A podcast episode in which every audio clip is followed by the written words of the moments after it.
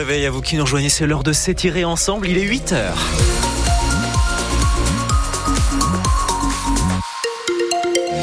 Allez, après un petit bâillement, un petit café, une paire de chaussures, un trajet en voiture, c'est l'heure d'embaucher avec Pascal Gauthier et son journal. Bonjour Pascal. Bonjour à tous. La météo pour aujourd'hui, ça donne quoi? Eh bien, vigilance jaune sur l'ensemble de la région, neige et verglas et grand froid pour le Cantal et la Haute-Loire. Des températures ce matin autour de 0 à moins 6 degrés. On ne va pas excéder les moins 3 à 1 degré localement cet après-midi.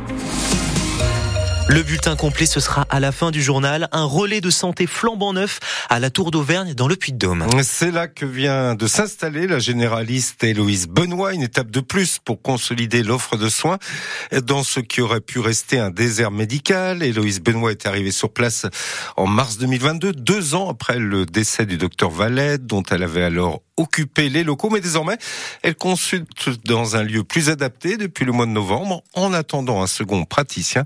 Évidemment, un grand plus pour les patients du secteur Valentin Barthévian. Oui, et en visitant le nouveau relais de santé, les habitants se montrent déjà très accueillants avec le docteur Héloïse Benoît. Et vous vous plaisez là Ah bah. Et vos enfants, tout le monde? Ah bah super. Il faut dire qu'avant son arrivée en mars 2022, le petit village de la Tour d'Auvergne était confronté à un désert médical après la disparition de son seul médecin en 2020. C'est ce qu'explique Mylène, qui habite le village. On n'avait pas de médecin, on était obligé de faire des kilomètres quand on avait besoin d'un médecin. Donc c'est vraiment une chance d'avoir un médecin sur place avec un nouveau cabinet. Le médecin est très content d'être à la tour et nous on est ravis qu'elle soit là. Un nouveau relais de santé avec la création de deux cabinets médicaux qui fait donc le bonheur des habitants. Le docteur Héloïse Benoît, elle aussi, fait l'unanimité, au moins auprès de Paulette. Oh, super. D'ailleurs, j'ai des échos. Elle est formidable. Elle est très proche. Elle est vraiment super. Et j'espère que les gens vont jouer le jeu et qu'elle. Je crois que je crois que c'est fait. Je crois qu'elle a du boulot. Un projet important pour le département, l'un des soutiens financiers, comme l'indique Martine Bonny, vice-présidente du département et en charge du handicap et de la santé. On a besoin vraiment de professionnels de santé et de pluriprofessionnels d'ailleurs. La ruralité et la montagne doivent pouvoir aussi avoir ces services-là. Et le docteur Benoît est venu et je pense est tombé un petit peu sous le charme hein, du, du territoire. Et ce projet de relais de santé a notamment été permis grâce à une habitante de la commune. Elle a décidé de faire don de son bâtiment. Le nouveau relais santé a coûté 294 000 euros pour être aménagé, financé par l'État, la région, le département, le Fonds européen pour le développement rural. Le maire de la Tour d'Auvergne est avec nous dans 10 minutes sur France Bleu, Pays d'Auvergne. Attention sur les routes, les quatre départements auvergnats sont en vigilance jaune neige-verglas. C'est pas la cata, mais ça glisse par endroits, des congères possibles aussi en altitude. Les chasse-neige et les saleuses sont donc de sortie pour établir de bonnes conditions de circulation au plus vite.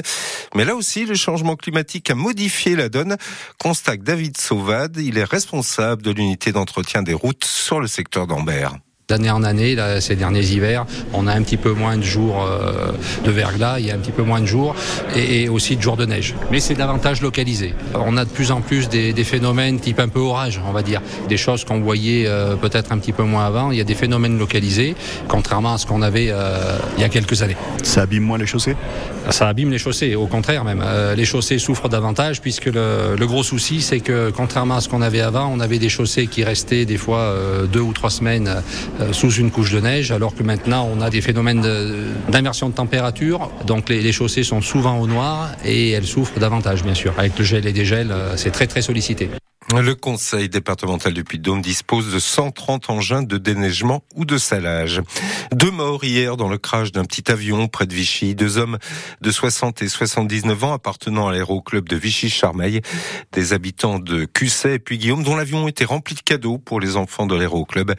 L'appareil s'est écrasé vers 15 heures pour des raisons encore inconnues alors qu'il entamait son atterrissage. 8h04, vous écoutez France Bleu Pays d'Auvergne et son 6-9. Des calendriers se vendent actuellement à des centaines d'euros. Car en 2024, vous pourrez réutiliser votre calendrier de 1996.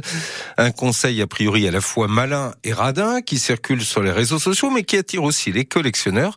Car s'il y a 28 ans d'écart, les deux années ont pas mal de ressemblances, Cyril Ardo.